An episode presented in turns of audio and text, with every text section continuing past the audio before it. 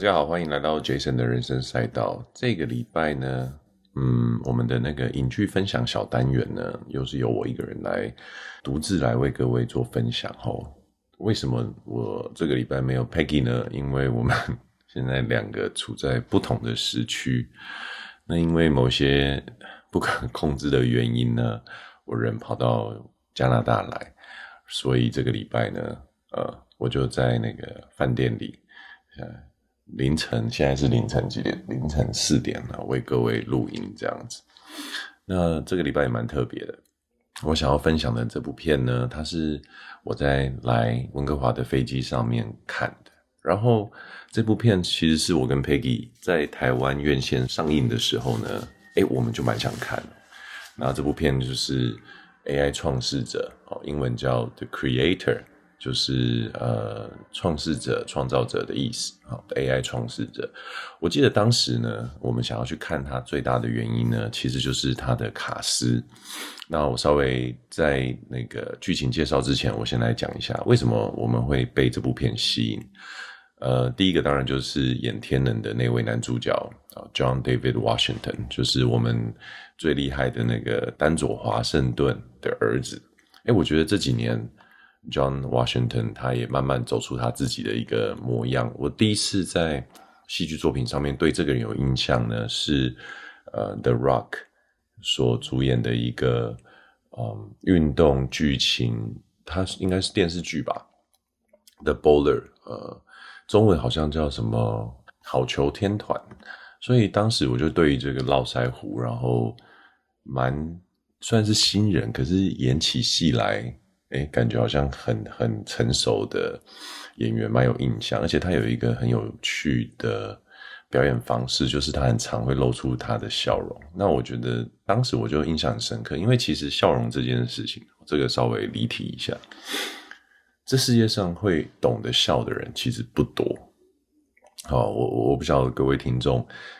对对这件事情有没有什么感受？其实。一般人来讲呢，大家都很少会在无意识的情况之下做出笑脸，所以我不知道各位有没有真的呃，最近或者是以前有有这种经验，就是有人跟真的认识了你之后，然后跟你说，哎，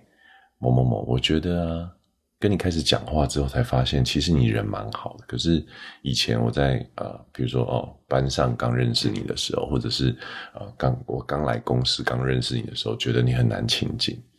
然后很多时候呢，这个被说的当事人其实自己也一头雾水，因为会觉得，哎，我大部分的人呢都应该觉得自己不算是带着敌意，或者是称得上是凶的人。那。呃，你们知道为什么一般人会有这样子的这种自我认知，跟别人看到你会有一些落差的原因？其实很大是因为这是来自于呢，大家其实对自己的表情不是这么的熟悉。怎么说呢？不信你现在如果去，如果你在开车，你看一下后照镜，或者是你在家里，你走到镜子前面，你有没有发现什么？其实大部分的人在照镜子的时候都会有一个表情。通常这个表情都是一个稍微微笑，或者是脸部会稍微有意识的，呃，有精神。这代表可能是你会稍微眼睛张开，视觉集中，啊、或者是露出某种呃带着善意的表情。可是那是因为我们自己在看自己的时候，就会觉得啊，我要展现这一面。但很多时候，我们可能在搭车，我们可能在专注，我们可能在外面走路、散步，自己一个人的时候，你会发现，就是大部分路上的人都是面无表情。那我们也就是这些大部分的人之一。那也因此呢，其实你会发现，如果有一个人，你观察他，他在独自一人，或者是说他，比如说拍到的照片啊、影片，他都。是他一个人哦，没有跟别人在一起，但是却带着某种需要用一点力量维持的表情的时候，你大概就会晓得说，这个人知道他是会被关注的，但是他不知道何时何地，但是他晓得他会被关注，所以就养成了一个呃无意识的习惯，就是他会有一个比较亲切和蔼的表情。我之所以会发现这件事情呢，也是因为，诶，为什么我发现很多人都臭脸？然后当你跟他们讲，比如像我老婆一开始，她其实是一个笑容非常甜美的人。然后，但是我当我告诉她说，诶，有一些朋友在路上看到她，然后就觉得，诶，是同一个人吗？然后好像有点凶，有点距离感。那我告诉告诉她的时候，她很惊讶，然后她觉得说，怎么会呢？后来才发现说，对，其实一般人，大部分的人都会出现这个情况。好，拉回来，所以我对这个呃 David Washington 很有印象的原因，就是来自于当时，哎，这这家伙应该出身不凡吧？因为他就是带着一种，就是随时随地就是准备好的状态。果然，后来就慢慢发现说，哦，原来他的老爸就是鼎鼎大名的那个丹佐华盛顿。OK，好，所以回到这部片《AI 创世者》呢，其实我我因为啊、这个演员的关系，然后再来他后面主演《天能》，我就觉得说他应该可以蛮有办法去处理这种科幻类型的片子哦。所以当时我跟我老婆原本就是准备要进院线去看，我已经忘记当时我们是哪两部片要选，然后一部是《AI 创始者》，但是后来。哇，我们选了另外一部片，这时候就要说，有的时候呢，那个烂番茄真的只能做参考而已。我记得我们当时就是看了烂番茄，发现分数非常的低，然后就去看了另外一部片，导致呢，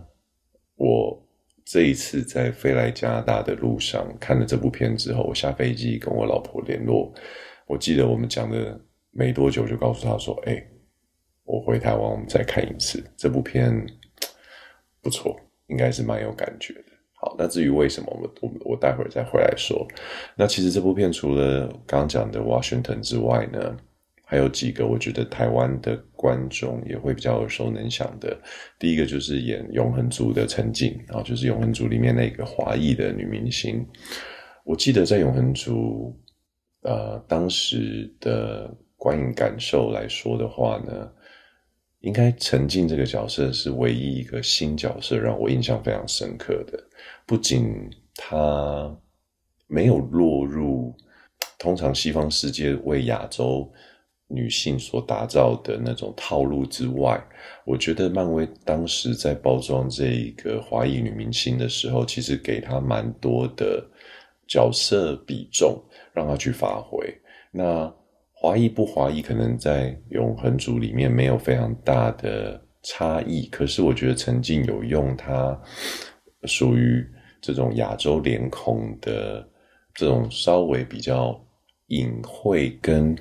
比较没有这么这么 aggressive 这么外显的呃表演方式，比如说眼神、细微的表情，去做到在永恒族里面。啊，他的角色所想要传递的一个一个故事，所以当时我看《永恒族》的时候，我还特地去查了一下陈静这个角色。哇，不查不知道，一查不得了。他这个他是一个英国的华裔演员哦，其实他曾经在呃很多的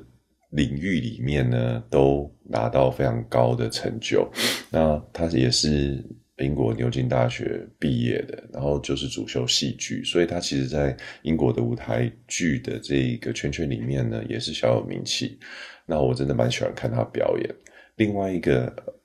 呃，AI 创始者的演员名单，呃，我觉得大家也会很熟悉的就是，呃，渡边谦这个日本演员，因为创世者。这部片有很多亚洲的元素，所以他也用了蛮多在亚洲这边呃非常有名的演员。那渡边谦就是其中一个在里面有担纲重要角色演出的一个老牌日本男性，而且渡边谦几乎已经算是亚洲大叔在好莱坞的这个御用演员了哈。那这三个主要演员呢，其实应该就是呃大部分的人会比较熟悉。那我这边特别再去提一个我个人。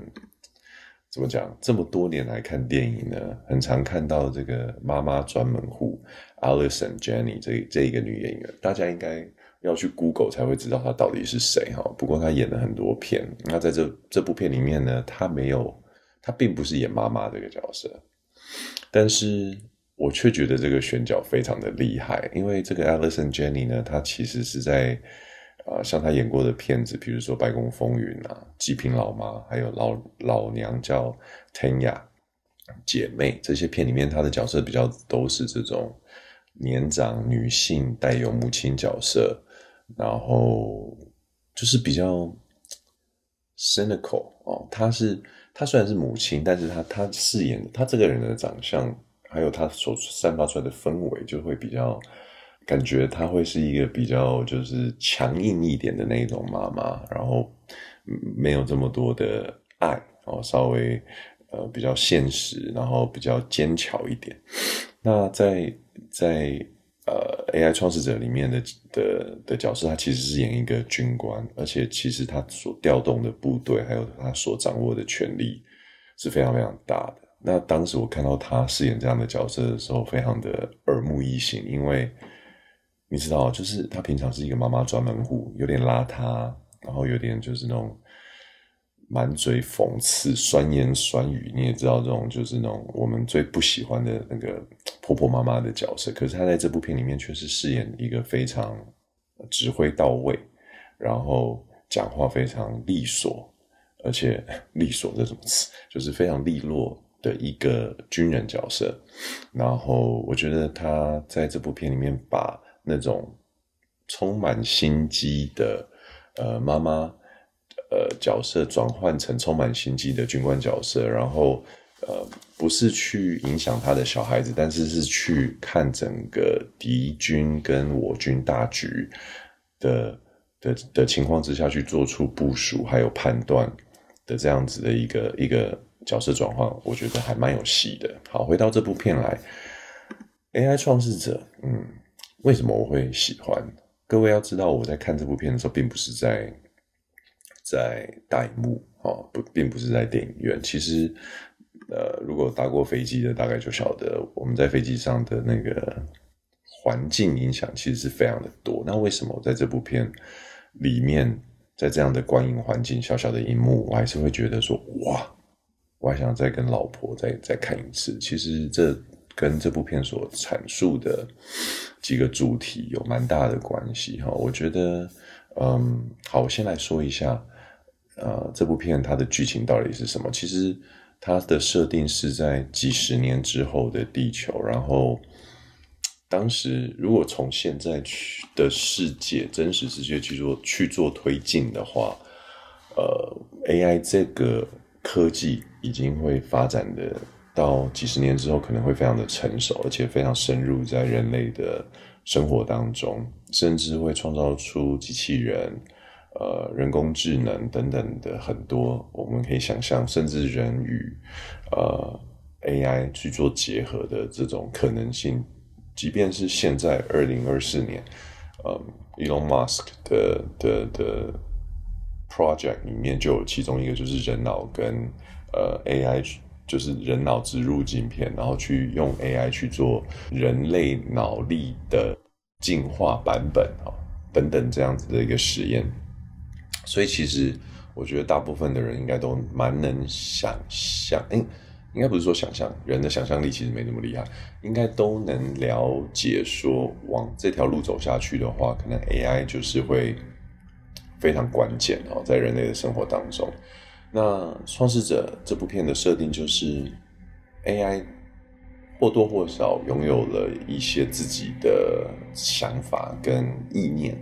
然后总之在那个时候的设定就是洛杉矶整个被核弹摧毁了，导致美国本土其实有很大的一个区块就成为重灾区嘛。那也因此以美国为主的这一个啊。呃联盟啊，或者是就是我们就讲美国好了，美国势力就开始觉得哦，我们不能再有依赖，或者是不能再使用 AI。那这个这个设定其实有点像是很多这种从以前的魔鬼终结者哦，然后到后面的这一些科幻片里面都会有这样子的一个设定，就是说用了 AI，觉得这工具不错，越来越依赖，到最后把它否定。哦，这就是美国当时因为 LA 啊被核弹整个炸毁了之后，然后所做出的一个调整。那问题是 AI 这个工具，它其实是呃对人类来说是非常便利的东西嘛，就像电话。你现在开始如如果突然说好，我们某一个国家，呃，比如说啊、台湾，从此之后我们不能再用智慧型手机，我相信很多人也许就是会离开这个地方，或者是偷偷的用。好，这个其实我觉得这是基本人性的问题。那当时呢？AI 的这一些科技，或者是这些继续发展的公司，或者是国家，就往亚洲移过去了。那我也觉得这个还蛮符合这世界上的局势会发展的样子。假设今天美国如果想要禁止一样东西的话，我想印度或者是中国大陆搞不好就会趁机，你知道，发展相对应的东西，因为这就是他们有机会可以去弯道超车的的的领域嘛，而且。拥有了 AI 这样子的一个工具之后，其实对于各个领域的发展都会非常的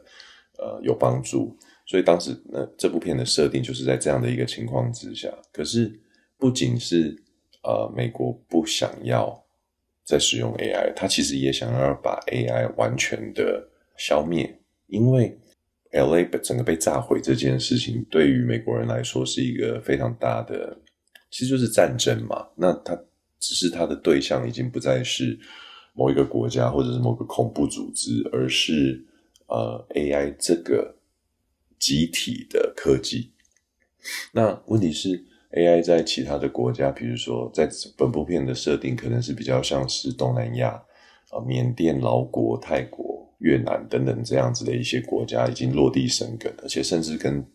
人类有某种。身体上的结合，那我觉得这也是这部这部片看起来视觉上非常丰富的呃原因之一，因为它里面设定的机器，嗯，类 AI 类人类，其实它是有一个很有趣的呃模样，它是正面是人的脸孔，可是侧面却是有一个空洞的。大脑结构，那很很显然，那个结构就是一个运算电脑，呃的一个模样，然后会有一些旋转的机关这样子。所以，当你我觉得这个设定其实非常的巧妙。怎么说呢？因为人跟人之间，我觉得人是，如果我们我们跟 AI 比起来，是我们是知觉动物，然后 AI 是。软体设定的产物的话，我觉得人很多的嗯感受，最大概百分之八十主要都是来自于视觉。而当我们看到一个人的脸孔，看到他的表情，他已经他不是机器人，他是真实血肉做成的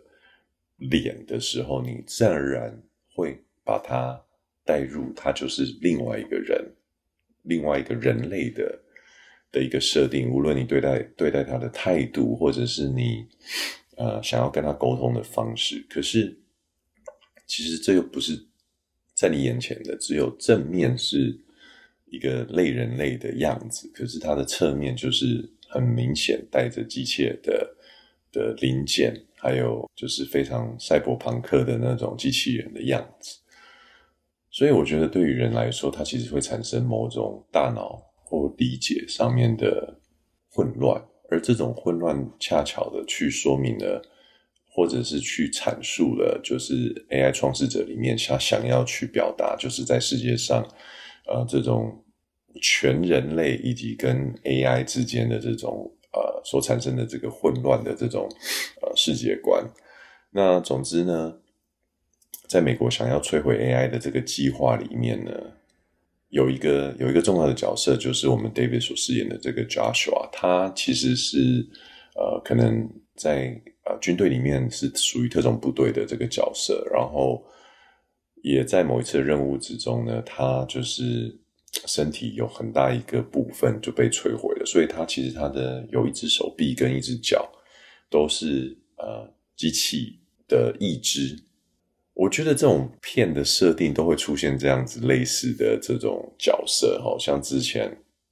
Will Smith 的那部片，他也是饰演某一个 detective，哦，就像之前威尔史密斯演的那部片，他也是一个呃身上带着一只手臂的呃调查员、警察哦，iRobot 机械公敌，我觉得很多很多这种 AI 片都会有类似的设定。他一开始就让观众知道说，这整件这这整这个主角所背负的，并不是只有其中一个世界观所所代表的理念。其实，因为他也是，虽然他的脑是人类，他没有被大脑没被改造，但是，嗯，由于他已经有一些肢体哦，身体的一部分已经是啊机械化了，所以我觉得在这样的主角的身上就会产生某种角色上面自我认定的裂痕，然后这种裂痕会在接下来他所被赋予的工作哦或任务当中呢继续的强呃被强化，导致到了后面呢就会出现剧情的转折。所以说这部片当时，呃，回到一开始在讲，我们为什么没有去看呢？因为当时烂番茄，其实它的分数并不高。后来我在做这部片的功课的时候，才发现啊，其中一个很大的原因是因为有很多人觉得这样子的故事，它去致敬哦，或者是讲难听一点，就是抄袭了太多呃其他这些科幻片。的一些一些设定，所以会导致让人家觉得说：“哎呦，是不是有一点，对不对？那个炒冷饭的感觉？”但我其实觉得，呃，真的看完这部片之后呢，我我并不觉得说啊，这部片它是一种超冷饭，因为所有的片基本上，如果你真的要说的话，真的就是哪一部片不是在超冷饭，对不对？像这部片就被人家讲说，呃，它可能像致敬的《银翼杀手》。哦，比如说呃，或者是还有呃，Tom Cruise 之前在呃有一部片也是他去各个星球，然后去去找 AI 敌军。后来其实这一些男主角或者是这些电影的主角们，虽然是以人类的形象，为了打着人类的旗帜啊去消灭机器人或者是 AI，可是到最后发现啊，自己可能也是人工智慧。或者是自己可能就是机器人，但是人性化。那回到这部片来说，所以我当时在看的时候，我就会觉得这部片有蛮多吸引我的元素，也也是为什么我想要跟我老婆再看一次。然后我觉得这个礼拜的小分享，想要跟大家来来分享的原因哈，有几个看点。我觉得其中第一个当然就是因为那个，对，现在因为身为爸爸。所以，对于这种有小孩子的片，就会特别的有感。那在这部片里面呢，我们刚刚提到 David 呢，他当然就是一个前特种部队的军人。他但但是现在他的角色是一个比较像是在 AI 世界中卧底的角色。那因因为 AI 呢逃到亚洲之后呢，他们一直不断的去扩增他们自己的势力。那我去，我觉得其实在这个电影设定里面，AI。感觉好像蛮 peace 设定啊，是在亚洲就是好好的生活这样子，跟人类共处。反而是美国美军势力一直是一直想要去把他们斩草除根。那总之，美军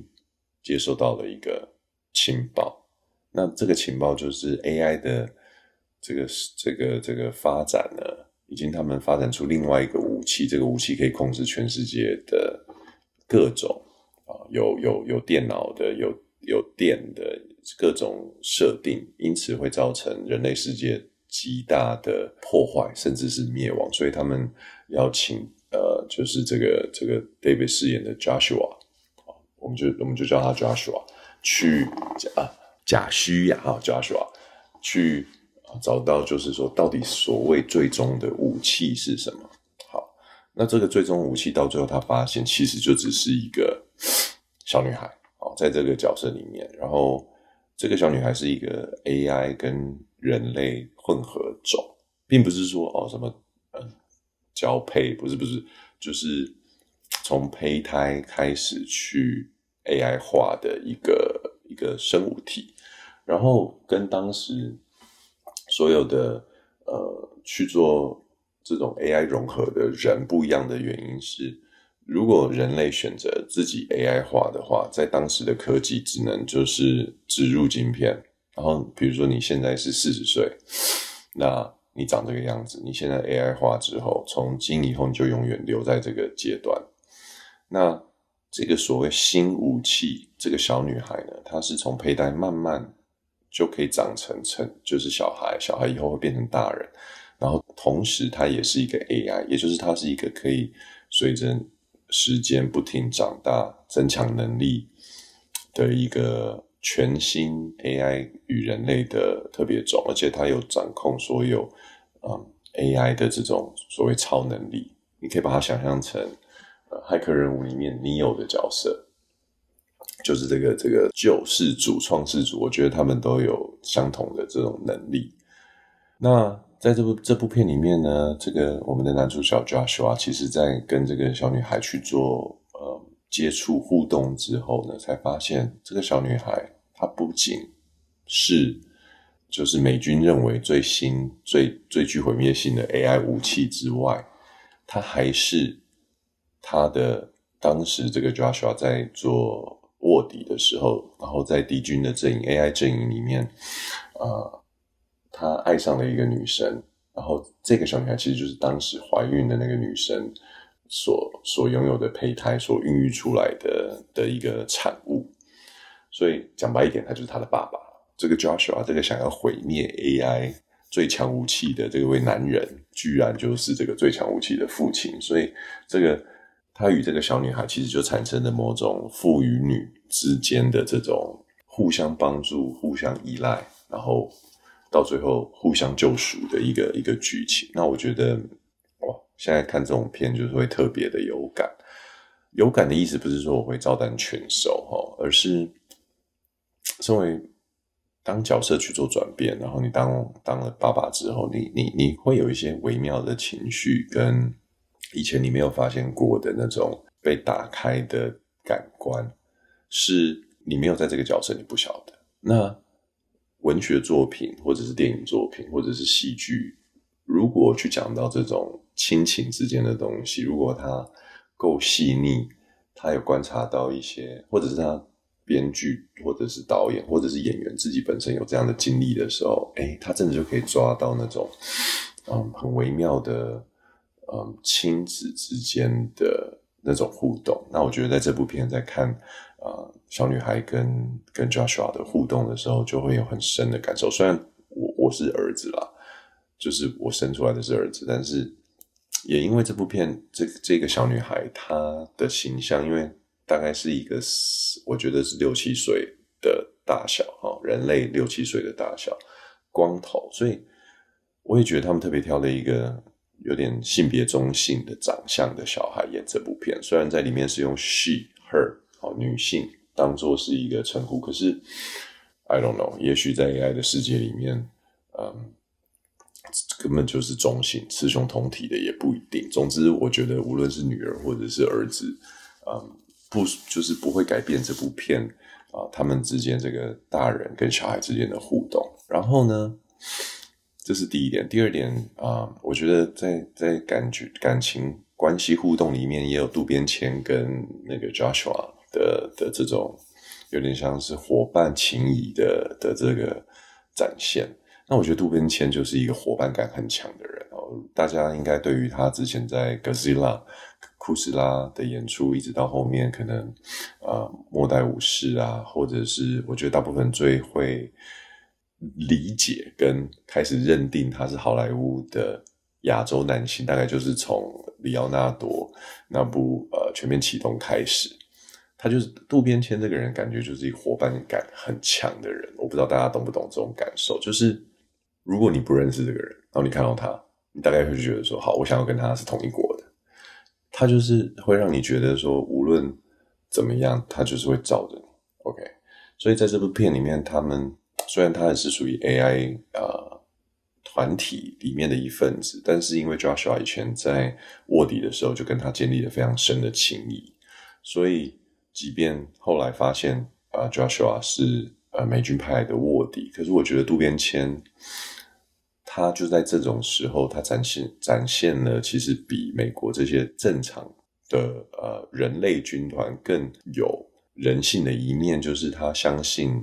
他的直觉，他相信 Joshua 最终会选择对的东西，而对的东西也许是毁灭 AI，对的东西是也许是帮助 AI，他不知道。但是也因为他有过这样的情谊，所以反正总之他就是啊，我挺我的兄弟这样子的的的这种，我觉得义气就会让我觉得这个角色在里面非常的讨喜。所以，嗯，我我觉得想要跟大家分享的第一个看点，其实是就是这种我们把它归类为情感戏哈，relationship 里面的的一些一些细节，无论是演员的演绎方式，或者是他呃剧情的安排，我觉得都还蛮到位的。如果硬要说什么都有别部片的影子的话，我觉得这些在现在的呃影视作品来说。已经变得是一个，我觉得不能再去拿来当做是挑剔的元素。为什么？因为故事不就是那样吗？你如果你你你看够多的故事的话，用所有的故事回归到最后都是一句话，就是一段英雄旅程嘛。啊，一个不怎么样的，然后发现想要自己找到。呃，想要走的路，然后一路过关斩将，成为自己想要成为的人。所有的片，无论爱情片、战争片啊、鬼片，很多都是这样子。好，第二个我想要跟大家分享，我很喜欢这部片的呃的另外一个元素，就是这部片的画面展现。那我一开始录音的时候有提到，其实人类世界，我觉得普遍来说，人类的想象力其实是非常非常局限的哦。也许有人会 argue 说不会啊，我们有很多对不对？艺术作品，我们有很多很好的影剧作品，或者是很多发明都是来自于想象。对，没错。我现在讲的是大部分的人。其实我觉得这世界就是靠着极少数的精英跟天才，或者是搞不好是外星人来 carry 整个人类，你知道 mankind 的这个眼镜。所以我很喜欢看电影，其中一个原因就是我觉得电影里面的有些设定呢，哎，真的就是很烧脑。它不是一般逻辑会想得出来的东西，可是它在那里面的存在又非常的嗯合理哦。阿凡达我觉得就是其中一个，侏罗纪公园也是啊。即便大家都对恐龙非常有兴趣，可是侏罗纪公园的设定也会让当时的观众觉得哇塞，真的是。耳目一新，那我觉得 AI 创世者也会带给我相同的感受，而且其实越后面的作品，你会觉得想要让观众觉得哇，哦，特别在视觉上或设计上，这这件事情我觉得真的很难。可是，嗯，创世者他有，我起码我觉得啦，起码有做到，对啊，如果满分十分的话，我觉得八点五分吧。它里面所呃所设定的工器具，就是这一些，比如说战舰啊、武器呀、啊，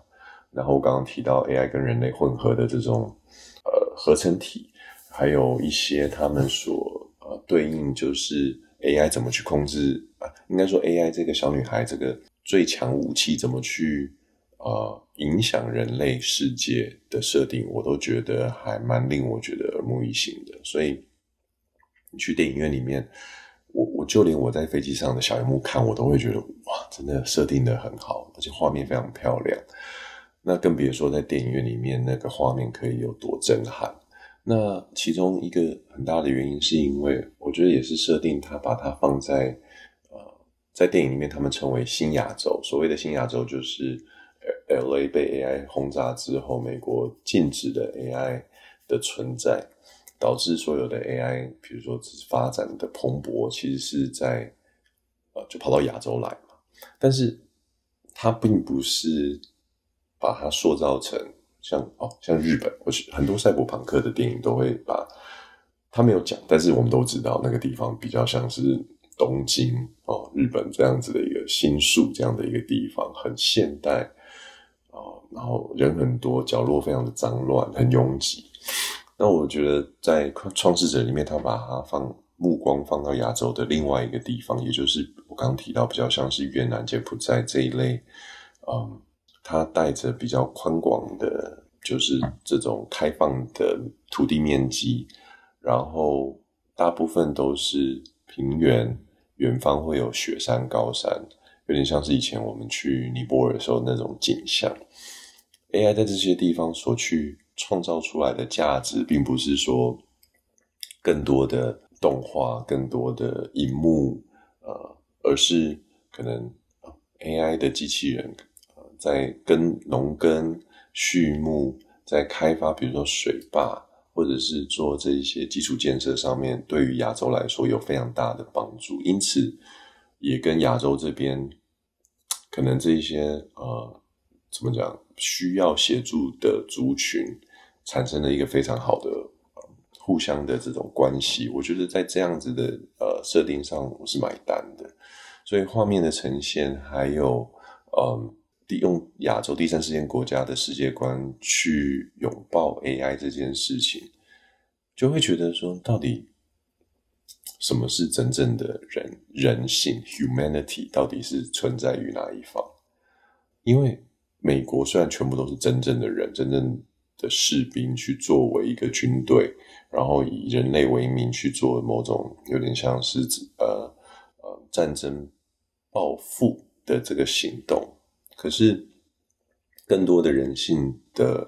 呃描述，还有那种比较像就是我们一般人正常生活会有的这种嬉皮笑脸啊，然后人人与家人的互动，更多是在 AI 与人类混合体这边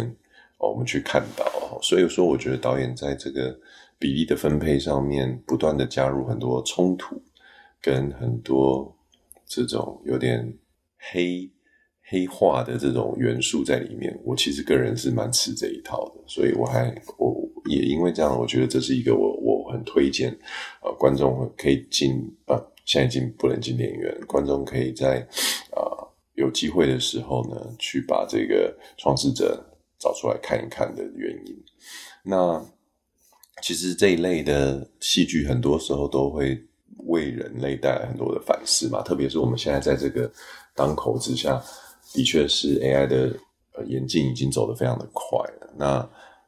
连 Elon Musk 都会站出来说：“嗯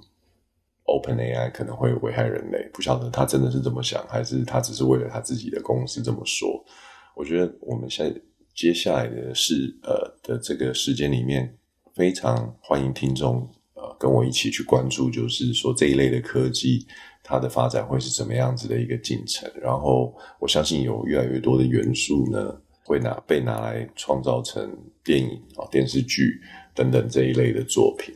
那我相信未来应该蛮多的机会啊，我跟 Peggy 还会再去找这些作品来看，好，然后再跟大家去做一个分享。OK，好，这个礼拜的小单元呢，我们就分享到这边喽。那希望大家有空的时候，真的把这部片找出来看一下。我觉得它真的蛮推荐的。那也不是一个非常需要像天能那样子，很需要非常极度专注，好像奥本海默这种需要很多知识背景才能看的片。它是一部温馨科技片，好，我这是我给它的定义。然后很期待下一次。的戏剧小分享，就是我跟佩丽啊一起为大家做介绍，那我们下次见喽，拜拜。